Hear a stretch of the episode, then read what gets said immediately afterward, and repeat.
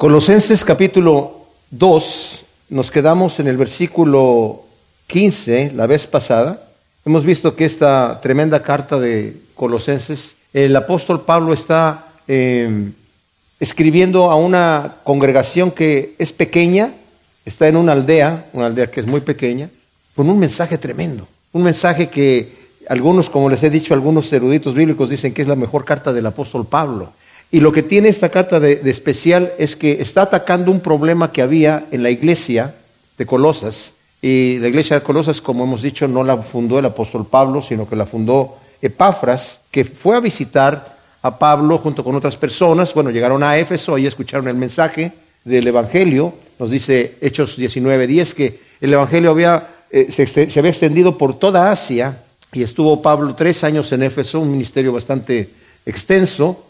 Y este Epafras llevó el Evangelio a Colosas. Más adelante vamos a ver cuando lleguemos a la carta de Filemón que la iglesia de Colosas se reunía en la casa de Filemón y eh, tenían un problema que era de unos judíos cristianos o tal vez unos falsos cristianos, no se nos dice exactamente, se les llaman hermanos, ¿verdad?, que se han introducido de alguna manera, en la escritura a veces cuando nos habla de, eh, judaizantes, algunos son judíos que son cristianos y que tienen todavía la ideología de guardar eh, los eh, legalismos que había en, en el judaísmo, sin entender que en Cristo se cumplen todas estas cosas. Este mensaje fue lentamente entrando a la iglesia. El apóstol Pablo lo recibió directamente del Señor por revelación, y siendo él un fariseo fanático, fue el que introdujo el Evangelio de la Gracia y pues Pablo estaba predicando un Evangelio que era agradable a la gente. O sea, a, veces nosotros nos complicamos el mensaje y se presenta un, Evangelio que es, como lo vamos a ver aquí, con una serie de legalismos, con una serie de situaciones en donde la gente dice, ¿sabes qué? Yo no me quiero acercar a ese Cristo porque ese Cristo no, se, no, no, no le veo nada bueno. Hay un problema que existe en la, iglesia hoy en día, y lo ha existido siempre. Por un lado tenemos una iglesia que es como muy social, muy, muy, quiere parecerse mucho al mundo, y al mundo no se le antoja eso, porque es mejor lo que ellos tienen que un evangelio eh, así muy suavecito, muy suavizado y muy mundanizado, ¿verdad? Y por el otro lado, a veces no queremos presentar un evangelio tal como es porque eh, va a ser demasiado duro, demasiado fuerte para la gente, pero eso sí se le antoja a la gente cuando ven realmente lo que Dios les está dando. No legalismos, como dije, ese era el problema que había aquí. Había eh, la mezcla de personas que querían meter estos legalismos en la iglesia. Y un legalismo, ¿qué es un legalismo en la iglesia, mis amados? Generalmente son situaciones culturales. ¿Cómo se debe de vestir el cristiano cuando va a la iglesia? Si trae corbata o si no trae corbata.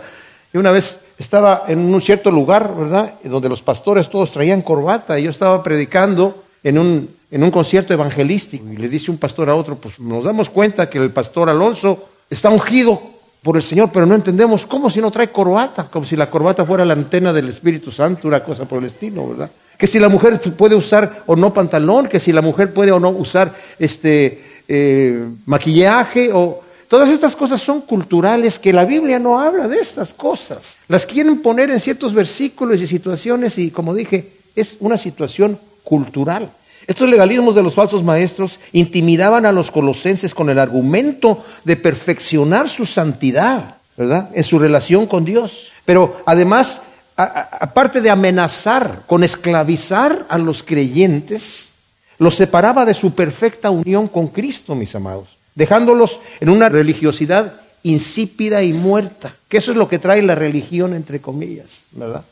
Regresándolos a los rudimentos tradicionales humanos. Eh, nos dice en el versículo 8 que ya vimos la vez pasada, mirad que no haya quien nos esclavice por medio de filosofías y huecas sutilezas según la tradición de los hombres y, no y conforme a los rudimentos del mundo y no según Cristo. O sea, son cosas que la gente inventa para supuestamente ser más santos. Y esa era la situación. Llegaban intimidando a los creyentes en Colosas diciendo, mira, si realmente tú aceptaste a Cristo como tu Salvador, qué bueno, qué bueno, qué bueno, está muy bien.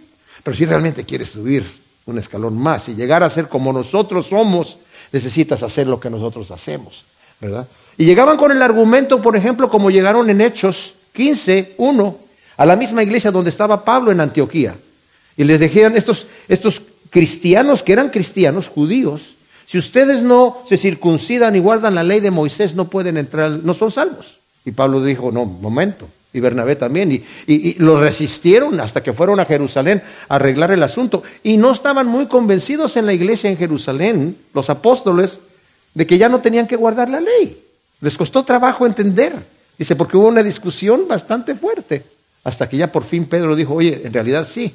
A mí el Señor me mostró que no es así. El Señor a, nosotros nos bautizó el día de Pentecostés, pero también cuando yo fui a predicar a la casa de Cornelio, el gentil, había toda su familia y todos sus amigos eran gentiles, el Señor se derramó sobre ellos sin que guardaran la ley, sin que hicieran ningún ritual, y no hizo distinción entre ellos y nosotros. Tremenda cosa. Entonces ya después entendieron y poco a poco fueron entendiendo más y más, pero este era un problema que había. Estaba surgiendo el, gnosticismo. Como dije, el gnosticismo fue una corriente que se eh, maduró ya para el siglo II, aquí apenas estaba surgiendo, que consistía en, en, la gente pensar que la carne es mala, o sea, la carne, todo lo material es malo. Entonces no, Dios no pudo haber creado las cosas materiales. Entonces de Dios hubo una emanación, salió otra, otra, otra, otro ser y de ese ser otra emanación y otra emanación y otra emanación y por fin por último, salió la emanación de Cristo, que él era ya con él, si él creó todas las cosas materiales, porque Dios no puede crear las cosas materiales, porque todo lo material es malo.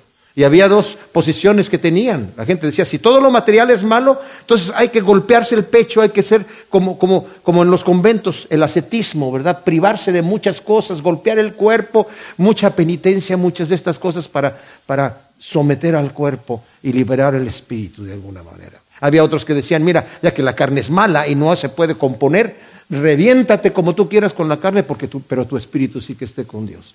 Entonces, esa era una corriente muy peligrosa.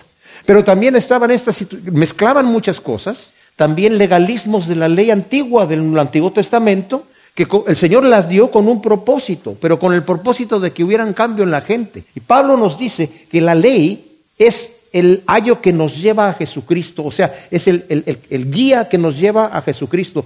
¿Cómo nos lleva la ley a Jesucristo? Porque nos muestra que somos pecadores, porque la ley nos condena y nos mata. Sabemos que no podemos guardar la ley, pero los judíos trataban de guardar la ley de una manera muy metódica, pero inventaban situaciones para decir que estaban guardando la ley. Y todavía le añadieron ahí muchas tradiciones de los hombres. Jesucristo en, Marcos 7 les dice, ustedes por sus tradiciones eh, están contradiciendo los mandamientos de Dios. Tremendas cosas. Entonces todas estas cosas las estaban tratando de introducir en la iglesia en Colosas y obviamente el apóstol Pablo, aunque él no fundó la iglesia, quiere defender un evangelio verdadero. Y como dije, mis amados, la mayoría de los legalismos son situaciones culturales. ¿Cómo me puedo vestir? Que si puedo fumar o no puedo fumar que si puedo tomar o no puedo tomar vino, que si puedo, o sea, situaciones culturales. Yo les digo, miren, el pastor Chuck Smith me dice una vez que, bueno, lo escuché predicar, que estuvo, me parece que fue en Suiza, y en una convención de pastores. Y, después de la convención, todos los pastores bien contentos, bueno, vamos a, platicar más del asunto que ha pasado aquí, dice, y nos sentamos allí a la mesa, y todos ordenaron unos tarros de cerveza, pero de a litro. Los pastores tenían ya su cervezota y, él dice, bueno, yo no, yo ordené un vaso de leche porque yo no tomo café, pero mi, esposa ordenó un café. Y cuando le trajeron el café, los pastores estaban escandalizados. Uy, se dice cristiana y está tomando café. Salúdame. Nosotros estamos, estamos bien tomándome nuestra cerveza. O sea, es una situación cultural, ¿verdad? o sea, Pablo habla muy claramente en, en Romanos 14. Dice, ¿tienes tu fe? Tenla para ti mismo. Si tú crees que algo es malo, es malo para ti. Pero no juzgues al que participa de aquello porque Dios lo ha recibido. O sea, no juzgues a nadie. Si tú tienes fe, tenla para ti mismo. Dice, pero tampoco ten cuidado de no hacer tropezar a tu hermano. Eso lo vamos a ver justamente en la porción que estamos tocando aquí. Pero nos comienza diciendo, mis amados, en el versículo 16, por tanto nadie os juzgue en comida o en bebida o respecto a solemnidades, novilunio o sábados o sea, este por lo tanto está uniendo lo que nos va a decir allí con lo que acaba de decir Pablo. ¿Y qué es lo que acaba de decir? Bueno, sobre todo lo que acaba de decir en el versículo 8. Mirad que no haya quien nos esclavice por medio de filosofías y huecas sutilezas, según la tradición de los hombres, conforme a los rudimentos del mundo y no según Cristo. Y también lo une a lo que finalizó diciendo en el versículo 13 en adelante. Y a vosotros estando muertos en los delitos y en la incircuncisión de vuestra carne, Cristo os dio vida juntamente con Él, perdonándonos todos los delitos, anulando el acta de los decretos que había contra nosotros y nos era contraria, quitándola de en medio y clavándola en la cruz.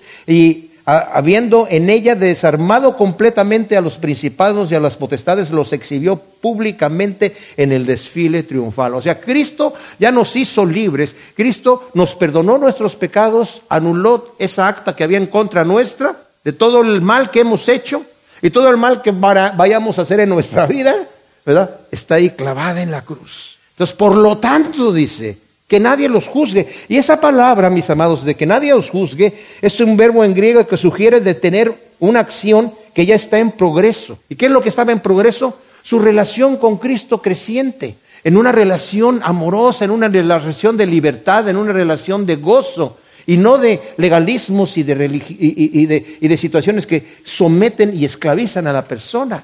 Y eso, eso de que, dice, tengan cuidado, que nadie les pare esa relación que ya va en progreso. Uy, tú crees que vas bien, pero no vas tan bien. Tienes que hacer esto y esto y esto y esto. Y ese será un gran peligro. Dice, que nadie los juzgue en comida o en bebida. Ahora, por ejemplo, ustedes saben, si ustedes viajan a Israel, o si incluso conocen algún judío que sea eh, ortodoxo, que esté guardando sus costumbres, porque esas costumbres las tienen incluso los judíos que son ateos.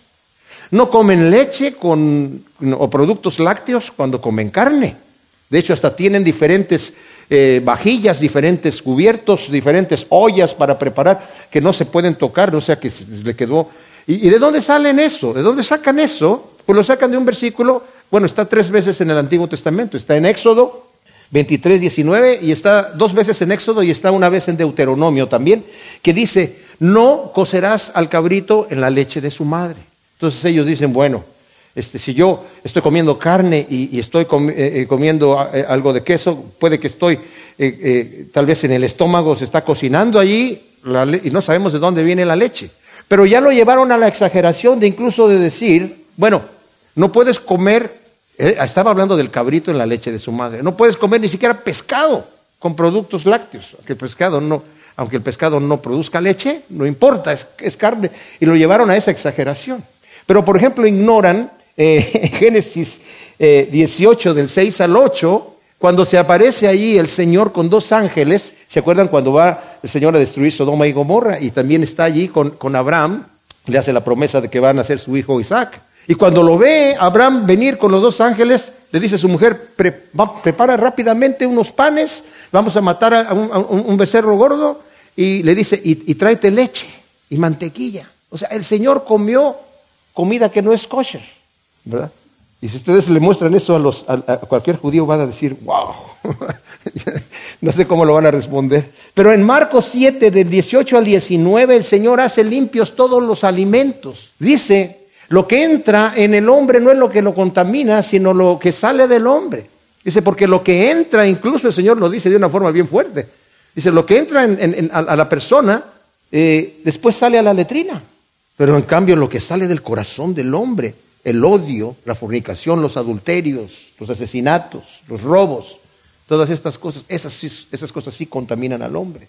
En hechos, como dijimos eh, eh, eh, a Pedro, ¿verdad? El Señor se le aparece en una visión y le muestra un montón de animales que no eran kosher, que no se podían comer, los judíos los tenían prohibidos. Y le dice, mata y come. No, no, dice Pedro, Señor, yo nunca he comido una cosa común o inmunda. Y dice, no llames tú común o inmundo lo que yo ya limpié. Entonces, mis amados, si el Señor ya limpió todos los alimentos, podemos participar de ellos con acción de gracias. Pero también dice Pablo en Romanos 14, el que cree que algo es impuro para él, para él es impuro. No participe de él. Pero no juzgue al que sí está participando. Porque él tiene fe y tú que no tienes fe no comes carne. No quiere decir que ser vegetariano, eh, eh, o sea, no está prohibiendo uno ser vegetariano. Uno puede ser, si eres vegetariano, está perfecto. Pero ser vegetariano por razones religiosas es incorrecto. Si lo eres por situaciones de salud, perfecto, ¿verdad? Pero no por razones religiosas, no porque el Señor te lo esté eh, prohibiendo. Pero si hay alguien que quiere ser vegetariano porque se siente culpable, dice, no hay problema, no hay problema. Entonces, en comida o en bebida, en días de fiesta, luna nueva y sábados. Esas eran celebraciones, mis amados, del antiguo pacto, ¿verdad? Del Antiguo Testamento. Que todas ellas como nos dice el versículo 17 eh, aquí, todo lo cual es sombra de las cosas venideras, pero la realidad es del Mesías.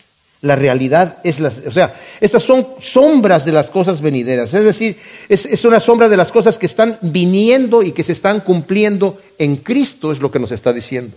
Ahora, algunos de sus Biblias dice, pero el cuerpo es de Cristo, la palabra en griego es soma, que significa cuerpo, pero la traducción debería haber sido más correcta, es la realidad. La realidad es Cristo, se cumplen en Cristo.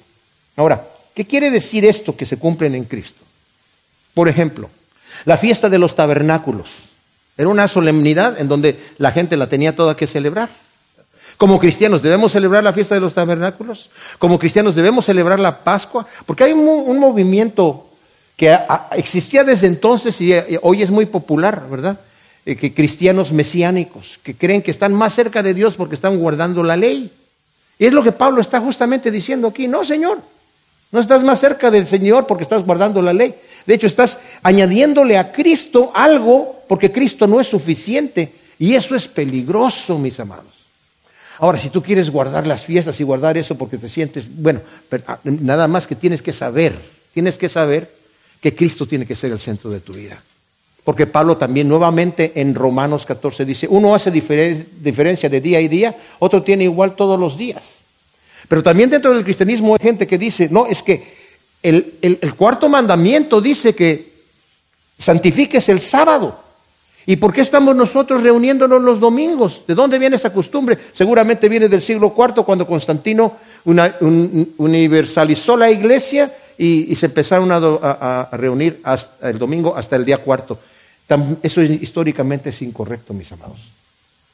Sí debemos santificar un día. de, hecho, de hecho, yo pienso, debemos santificar todos los días. Pero en cuanto a reunirnos el domingo, la iglesia se empezó a reunir el domingo porque el Señor resucitó en domingo. Eh, el Señor se apareció la mayoría de las veces que se apareció a sus discípulos más posteriormente fue en domingo, el primer día de la semana. Entonces, lo llamaban el día del Señor. De hecho, en inglés, por ejemplo, el domingo es Sunday, el día del sol. Pero como incluso le llaman el día del Señor, Pablo dice, cuando se reúnen ustedes el primer día de la semana, hagan la colecta fulana de tal. Más adelante, cuando Juan escribe el Apocalipsis, dice, estaba yo en el día del Señor, y fue cuando el Señor se le reveló. ¿Qué es el día del Señor? es el domingo. Domingo viene de dominus. Dominus es, la palabra Señor, ¿verdad? En latín.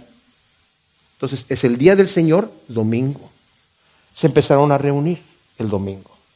Entonces, que nadie les ponga esa situación, dice aquí. La, fiesta de los tabernáculos, entonces.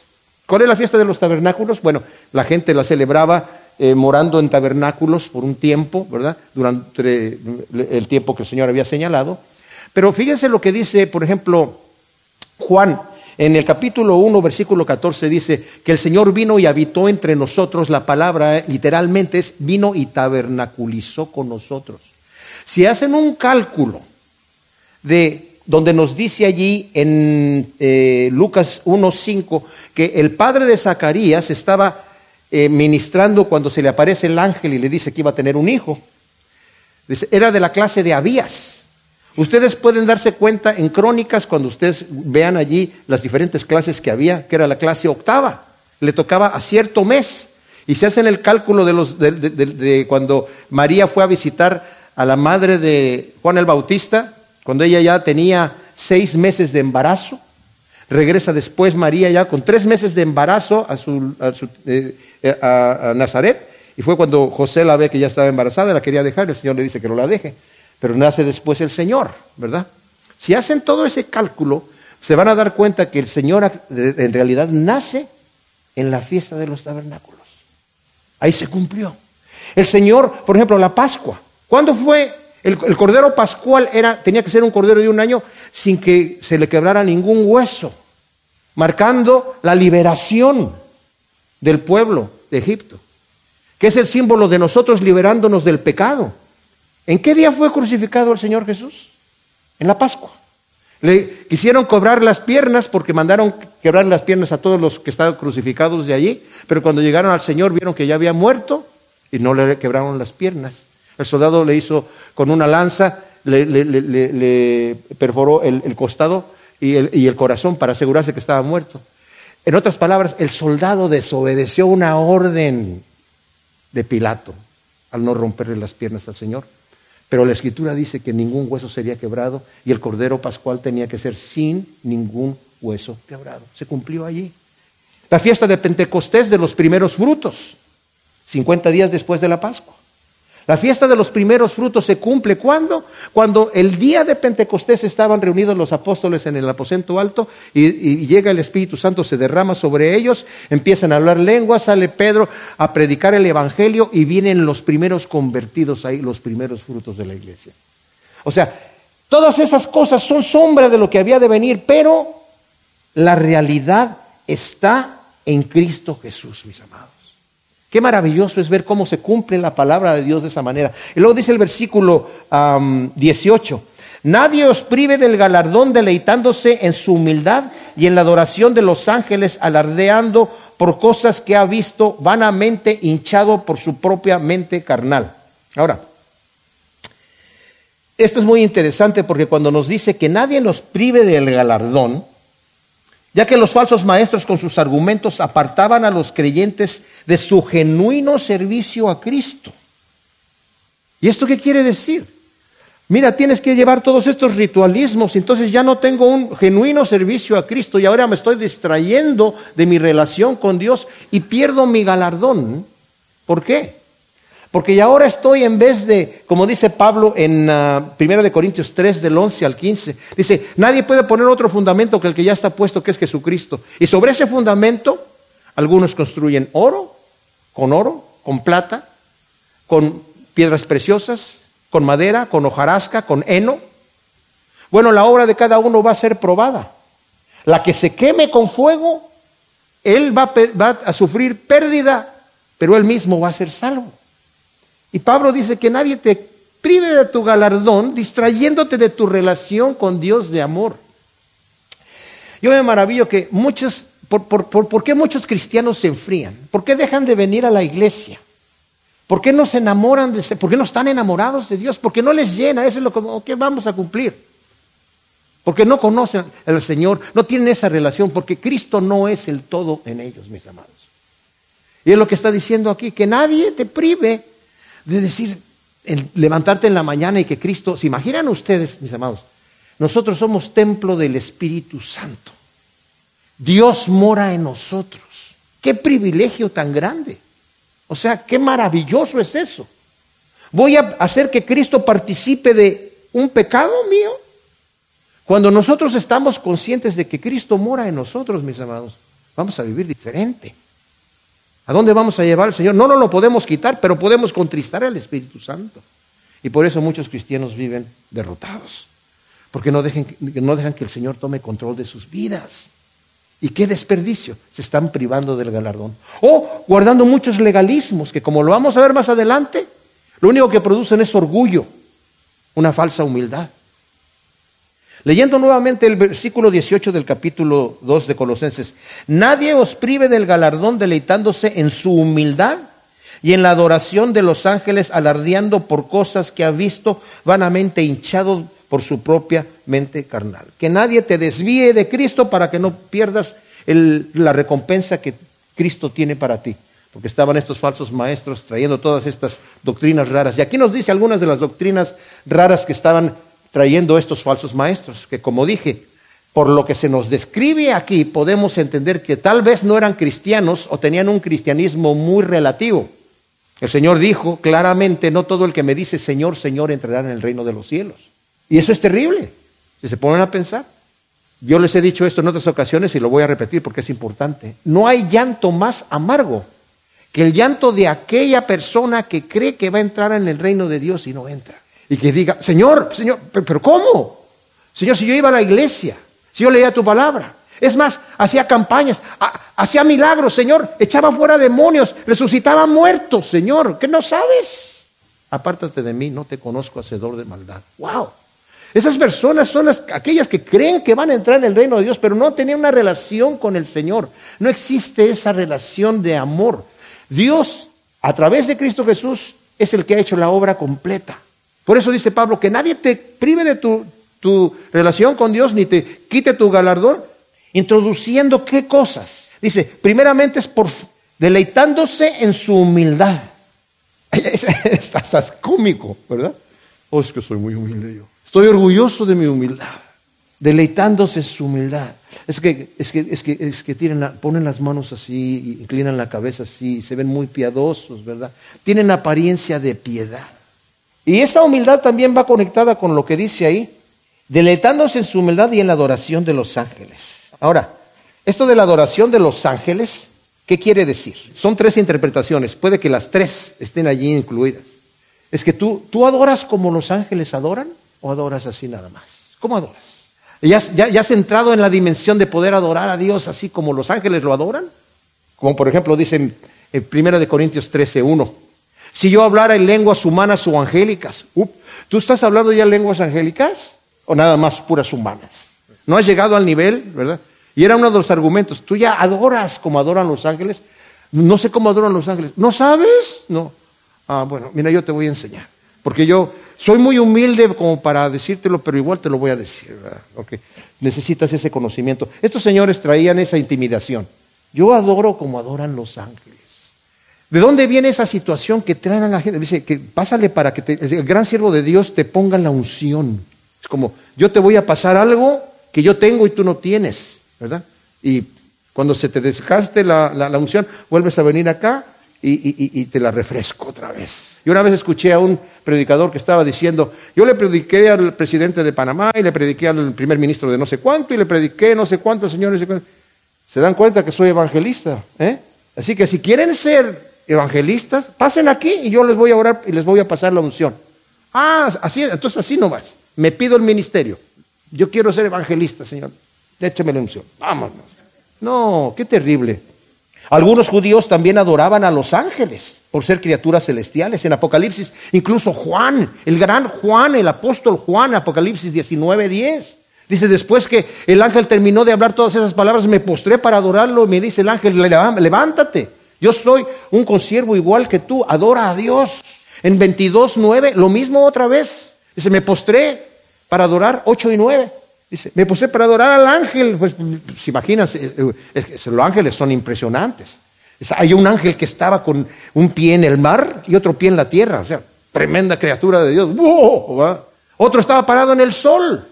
No esos angelitos que, como los que tengo en mi casa, ¿verdad? Que son, tienen unas alitas chiquitas así, con caritas de niños, ¿verdad? Eh, gorditos y no, son tremendos. Hombres, una vez me acuerdo que fue un predicador a mi casa cuando vivíamos en Chile, y después lo invitamos a predicar en la iglesia y decía, los ángeles son verdaderos, no como los que tiene Alejandro en su casa. Y dije, es un poco de arte, ¿verdad? Y además están en el baño, no importa, o sea, no es que yo crea que los ángeles son así. Pero también hay otra, que es la humildad exagerada. Yo no soy digno de acercarme a Dios, así que tengo que ir a través de un ángel. O la gente que dice, no, pues ¿cómo te atreves tú? ¿Crees que puedes llegar delante de Dios así nada más a orar? ¿A poco tú, si quieres hablar con el presidente, llegas ahí nada más, quiero hablar con el presidente? Tienes que hablar con, el secretario del secretario del secretario del secretario. Y a ver si te dan una cita por ahí. ¿Tú te atreves a llegar delante del Dios Altísimo? No, no, no tienes que ir a través de los santos o a través de la Virgen. Y, o, no te atrevas. Aquí en este caso era a través de los ángeles. O incluso, como les he dicho, terriblemente, ¿verdad? A mí me ha sucedido que a veces voy a alguna, algún lugar, ¿verdad? Y tal vez por la manera que canté o prediqué y todo eso, de repente llega gente y dice, ay hermano, por favor, quiero que usted ore al Señor por mí, porque a usted el Señor sí lo escucha. ¿Y a ti no te va a escuchar el Señor? Tal vez a ti te va a escuchar más que a mí, ¿verdad? O páseme la unción. ¿Cuál unción? No, no, no, no. Pero estas personas estaban así. Y dice, y están, ¿qué más? Alardeando por cosas que ha visto. Es que yo tuve una visión, tuve un sueño, el Señor me mostró. Algunas traducciones dicen cosas que no ha visto. De cualquier manera funciona, ¿verdad? No, tampoco es eso. Es que a mí el Señor me dio esta visión. Miren, con esa cosa de cosas que ha visto, en, los falsos maestros intimidaban a los creyentes de Colosas con estas supuestas visiones. Pero ¿qué hacían los apóstoles? Los apóstoles, mis amados, dicen que ellos tenían su autoridad apostólica en lo que está escrito, no en lo que habían visto o las experiencias que han tenido. El apóstol Pablo en 2 de Corintios 12, del 2 al 5, dice, yo conozco, sé de un hombre que hace 14 años fue, no sé si en el cuerpo, fuera del cuerpo, fue arrebatado al tercer cielo y vio cosas que no le es dado al hombre expresar. En otras palabras, Pablo se cayó la boca por 14 años. Está hablando del mismo, ni siquiera dice, yo fui al cielo, ¿verdad? Y vi al Señor y bueno, les voy a explicar, voy a escribir un libro para decirles lo que vi y después creo que voy a hacer una película. No, se tardó 14 años en comunicar y dice, es más, lo que vi no me es permitido decir, no lo puedo decir. Pero estos hombres estaban, no es que yo ya he visto estas cosas, ¿verdad? Entonces te voy a tener que decir, ¿tú no has visto nada? ¿No has tenido visión de Dios? Oh, pobrecito. Dice, vanamente hinchado por su propia mente carnal. Aquí podemos, podemos ver claramente que estos falsos maestros son hipócritas. Tenían una humildad fingida porque lo que tenían era hinchada su mente carnal. Su mente carnal. ¿Y por qué es una mente carnal? Porque están guiados por la carne y solamente están utilizando la piedad como fuente de ganancia. Tremenda cosa. Luego el versículo 19 dice, y no aferrándose a la cabeza de la cual todo el cuerpo sustentado y unido por medio de coyunturas y ligamentos crece con el crecimiento de Dios. Mis amados, hoy existe mucho en los ministerios ese orgullo de ciertos siervos de Dios que el Señor tal vez les da algunos talentos, porque es inevitable que la gente empiece a admirar al siervo de Dios allí, que mira cómo predica, mira cómo hace, pero mira cómo, ¿verdad? Y hay algunos que en esa admiración tienen trucos para que la gente sepa. Ustedes los pueden ver en la televisión o en YouTube. Situaciones que uno dice, oye, pero ¿cómo se atreven estas personas a hacer estas cosas? Yo soy el gran siervo de Dios. Una vez vi uno que tiró la Biblia así en el, en el piso, a ver, pasen de para acá. Y llegaba la gente y no puedo pasar. Yo sí paso de ida y de regreso, mira. ¿verdad? A ver, tú pásale. no, no puedo, es que me caigo. Es que yo sí tengo la unción, el gran siervo de Dios. No, no se están aferrando a la cabeza. La cabeza es Cristo. Él es el que tiene que dirigir al, cuerpo, que somos nosotros y que estamos nosotros unidos por los ligamentos. ¿De qué dice la Escritura? No, dice, no lo dice aquí, lo dice de amor. Son ligamentos de amor. Y Cristo nos está nutriendo, nos está dando el crecimiento y nos está uniendo. Y Él es el que me dirige para que lo que yo quiero, lo que yo debo de hacer. Estos hombres venían con los colosenses a meterles todos estos reglamentos, a intimidarlos con estas situaciones, lo que yo he visto, las cosas que tú tienes que hacer, las cosas que tú tienes que guardar, que yo ya guardo. Y en esa intimidación los estaban apartando de la cabeza, que es Cristo. Por eso Pablo es muy enfático aquí. ¿Por qué? Porque al apartarse de Cristo, al apartarse de, de esa relación única con el Señor, y a eh, empezarle a meter más cosas, a Cristo lo ponen como otro elemento más dentro del paquete de mi salvación. Entonces, tienes que tener todas estas cosas, y claro, a Cristo también. Sí, sí, también es parte del, del paquete, pero no, mis amados. El mensaje que Pablo está dando en esta, en esta carta es, Cristo es todo en todos, y no necesitas nada. Como dije la vez pasada, estás bajo de baterías, Cristo. Tienes problemas, Cristo. Tienes tentaciones, Cristo. Eh, tienes dificultades, Cristo. O sea, todo lo que tú necesitas está en Cristo Jesús, mis amados. Y cuando Él dijo, está terminado en la cruz, está terminado. Ya no hay que agregarle más. Y está listo. Entonces, Él es la cabeza y estas personas no se están aferrando a la cabeza. Y luego dice el versículo 20, tremendo, ¿verdad? Dice, ya si habéis muerto con el Mesías a los rudimentos del mundo, ¿por qué como si vivieras en el mundo os sometéis a preceptos, no uses, ni comas, ni toques, según mandamientos y doctrinas de hombres, cosas que están todas destinadas a perecer con el uso. O sea, si hemos muerto nosotros, mis amados, a los rudimentos del mundo. En Cristo hemos muerto a los legalismos que pretendían alcanzar a Dios y santificar nuestras vidas por esfuerzos humanos, tanto por restricciones de la ley ceremonial o las que estaban inventadas por los hombres.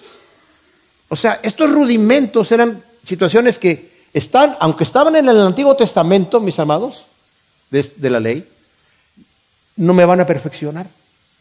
De hecho, Pablo dice que los mandamientos, dice, para, eh, eh, cuando yo escuché el mandamiento, como yo soy carnal y tengo pecado, en el momento que vino el mandamiento, vino la rebelión. En el momento que yo escuché, no codiciarás, empecé a codiciar. Porque el pecado que mora en mí, dice Pablo, para mostrarse extremadamente pecaminoso, yo antes no codiciaba y estaba tranquilo y en el momento que viene el mandamiento, no codiciarás, empiezo a codiciar. Me mató. La ley nos mató, nos condenó, nos juzgó, nos declaró muertos. En el momento que nosotros llegamos a Cristo Jesús, mis amados, Cristo muere por nosotros. Él paga la muerte que yo merecía y nos justifica. Al que no conoció pecado, lo hizo pecado para que nosotros seamos justicia de Dios en Él. Entonces, cuando nos justifica el Señor, estamos listos. Ahora no podemos decir, bueno, entonces esa ley ya no sirve porque está en el Antiguo Testamento y todas esas situaciones no sirven. Al contrario, la ley antes me era imposible guardarla y me lleva a Cristo condenado y muerto. Pero ahora en Cristo Jesús con el Espíritu Santo en mi vida, yo quiero guardar esa ley. ¿Por qué? Porque es una ley santa y buena. Y no la voy a guardar porque así voy a ser salvo, si la voy a guardar porque quiero agradar a aquel que vive en mí y aquel que dio su vida por mí. Y no quiere decir que ahora ya no tengo que amar a Dios sobre todas las cosas y no hacerme ninguna imagen ni, ni postrarme ni, de ningún Dios. Y no quiere decir que no tengo que honrar a mi padre y a mi madre y que no te... No, tengo que guardar todavía los mandamientos de Dios, pero los voy a hacer ahora en el poder del Espíritu Santo porque amo al Señor. ¿Verdad? Pero acá estaban, ¿verdad? Con estos preceptos. Porque si vivieras, dice aquí, como si vivieras en el mundo todavía, aunque estás muerto, un muerto ¿qué hace? Un muerto no hace nada. Un muerto ya no hace nada. Dice, ¿por qué como si vivieras todavía en el mundo con estos legalismos? Te empiezas a someter a... ¿Por qué si con Cristo has muerto a los inútiles y frustrantes intentos de cumplir, entre comillas, con una religión, para estar en paz con Dios? Quieres ahora someterte a una serie de legalismos de no uses, ni comas, ni toques. Luego, ¿qué dice aquí? Según mandamientos de hombres. Son de hombres. No hagas eso. Porque fulano dice que está mal. Como dije, esos legalismos son culturales, son mandamientos de hombres.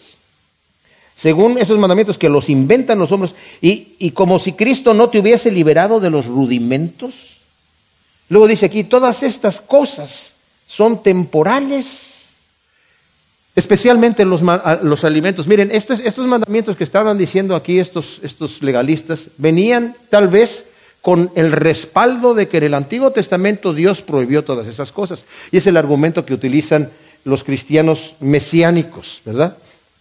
De que dicen, mira, si Dios dijo que es, pecado comer carne de cerdo, yo no como carne de cerdo.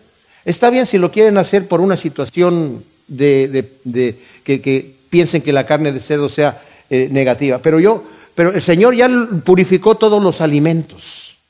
Ahora, como repito, como dice Pablo en, en, Romanos 14, si tú crees que está mal, no lo hagas, porque entonces para ti es pecado. En una iglesia que yo estaba en México, masticar goma de mascar, o chicle como le decimos en México, era pecado. Ir al cine era pecado. Aunque fuera a ver cualquier cosa. Es más, el, pastor decía, no vayas por, por, la acera donde está el, teatro ahí para, entrar, porque de repente puede que alguien piense que vas a entrar o que vas saliendo. Si puedes irte pues, del otro lado de la acera. Y después, exagerando más sus legalismos, digo, mira, si puedes evitar ir por esa calle, vete por otra calle. Y sí les platiqué. Que un día pasaron los diez mandamientos. Y mi esposa y yo fuimos ahí casi disfrazados con esos lentes sin nariz y bigote que ven por ahí, ¿verdad? Para que no nos reconocieran, entramos ahí como... y ya estamos viendo los diez mandamientos y de repente se abre el mar, ¿verdad? De las plagas, bueno, las plagas ahí de, en Egipto, las maravillas que hacía el Señor, de repente se oyó por allá un amén y una aleluya, gloria a Dios por allá. No, pero el teatro está en oscuro. Y, cuando, cuando se abre el mar, aleluya, gloria a Dios. ¿Qué pasó aquí? Y como es película larga, se, se enciende la luz en el intermedio y toda la iglesia estaba ahí. Menos el pastor. Dice, ¿por qué te quieres someter a esos legalismos de que no, no lo toques? Mira, ni lo gustes, no lo uses, ni lo comas. Es más, ni siquiera lo toques, ni lo toques, porque te vas a envenenar. Esos son mandamientos de hombres. Todas esas cosas que dice se, destruyen con el uso, especialmente los alimentos. Como dije, el alimento en el momento que te lo comes deja de ser alimento. Ya está dentro de tu cuerpo y se está desintegrando para nutrirte y lo que no sirve es echado a la letrina, como dice el Señor en Marcos 7. ¿verdad? Eso no te, eso no te está contaminando. Y luego dice el versículo 23, eh, tales cosas tienen en verdad cierta reputación de sabiduría en una religión impuesta por uno mismo y en una falsa humildad y severo trato del cuerpo, pero no tienen valor alguna contra los apetitos de la carne. O sea, por un lado es correcto lo que está diciendo aquí. Estas cosas tienen cierta reputación de sabiduría. ¿De qué manera? Bueno, que tal vez muchos de estos alimentos que Dios prohibió en el Antiguo Testamento, los prohibió no porque los prohibió así eh, arbitrariamente, sino porque tal vez no había la forma de higiene que puede haber en nuestros días o porque no sean realmente muy saludables para comerlos. Entonces tiene, por ese lado tiene una reputación de sabiduría, ¿verdad? De, de haber prohibido estas situaciones así. Pero ahora que el Señor ya purificó todos los alimentos, yo los puedo comer, tal vez no me van a, hacer mucho bien, pero no es un pecado. Porque entonces nos podemos, como, les, hablé de que cuando la esposa del pastor Chuck pidió un café, estaban diciendo, oye, ¿Cómo se, se dice cristiana y está tomando un café? Bueno, ¿qué tiene el café? Pues tiene cafeína. Y la cafeína es una droga. Oh, entonces, mucha gente todavía tiene esos valores así. Como dije, son culturales. Y tal vez tiene una reputación de sabiduría. Entre paréntesis, el café es un excelente antioxidante, por si no sabían, ¿verdad? Así que, pero dice, en una religión impuesta por uno mismo. O sea, no es que Dios me está exigiendo que yo viva así, sino es una religión que yo me impongo a mí mismo para, para, para sentirme más en paz con Dios. Pero en realidad, ¿sabe qué estoy haciendo? Me estoy creyendo más espiritual que aquel que no está haciendo lo que yo estoy haciendo o que se está privando de lo que yo me estoy privando. Mira, pobrecito, todavía fuma. Bueno, el cigarro realmente es dañino para el cuerpo. Mi padre murió por fumar mi madre también, todos los hermanos de mi papá murieron por fumar y, mis tías también. Entonces, entiendo que es negativo. Yo fumaba y dejé de fumar. Pero yo dejé de fumar porque al principio me dijeron que era pecado. Pero ya no fumo porque el, cigarro me estaba haciendo mucho daño. Pero no porque sea pecado, ¿me entienden? Culturalmente, a lo que voy con esto, en Inglaterra, eh, eh, el, predicador eh, Spurgeon fumaba habano, ¿verdad? hasta que empezaron a sacar unos anuncios diciendo, este es el habano que, se fuma Spurgeon, dejó de fumar, ¿verdad? C.S. Lewis también fumaba pipa. Pero a, lo que voy con eso es que son mandamientos de hombres en una religión impuesta. Tal tienen reputación de sabiduría, pero, dice aquí, no tienen valor alguno contra los apetitos de la carne. Yo les digo una cosa, esas cosas impuestas en los conventos, dice la escritura, en los postreros días habrán hombres que siguiendo doctrinas de demonios prohibirán casarse. El celibato no te acerca más a Dios. Y prohibirán comer ciertas comidas, que es lícito comerlas si se las come uno con acción de gracia. O sea, es una religión impuesta por uno mismo. Y en los conventos en donde, mira, no, es que yo voy a hacer célibe y me voy a dedicar a estar aquí. ¿Ustedes creen que se libraban de la lujuria? ¿Por ser célibes? No. No, no, conocemos muchas historias, ¿verdad? De ministros que se, para servir a Dios se hacen célibres, célibes, y cuánta perversión y eh, hay dentro de esos sistemas. ¿Por qué? Porque esas cosas no tienen ningún, ninguna fuerza contra los apetitos de la carne. Entonces, ¿qué es lo que yo necesito? Lo único que necesito, mis amados, es a Cristo, quien me ha dado la libertad de vivir. Ahora, fíjense, no tengo libertad para hacer cualquier cosa. Tengo que vivir de acuerdo a la ley del amor. A mí no me va a juzgar Dios por lo que haga mi hermano o mi hermana en la fe. Pero sí me va a juzgar por cómo yo lo juzgue a él, por mi opinión de él o de ella. Entonces tengo que tener mucho, mucho cuidado. Esta falsa humildad es en sí una obra de la carne y por lo tanto tiende a producir orgullo, pero además todas estas prácticas ascetas no tienen poder alguno contra los apetitos de la carne. Tenemos que tener cuidado de cómo usamos esta libertad que tenemos en Cristo, ya que no somos libres para pecar, sino somos libres para servir y presentar nuestros miembros a Dios para la justicia. Y siempre usar nuestra libertad dominada y sometida a la ley del amor. Dice, tienes tu fe, tenla para con, ti mismo, pero si por tu fe haces caer a aquel, lo ofendes. Aquel va a caer y va a pecar porque para él no es lícito hacer lo que para ti es lícito no lo hagas. No lo hagas. Hay una razón. Es así. Es mi libertad para no, tengo la libertad de no hacer lo que va a perjudicar a otra persona. Gracias Señor te damos por tu palabra y te pedimos que tú siembres todas estas semillas, Señor, en nuestro corazón para que produzcamos los frutos de tu Espíritu al ciento por uno en el nombre de Cristo Jesús. Amén.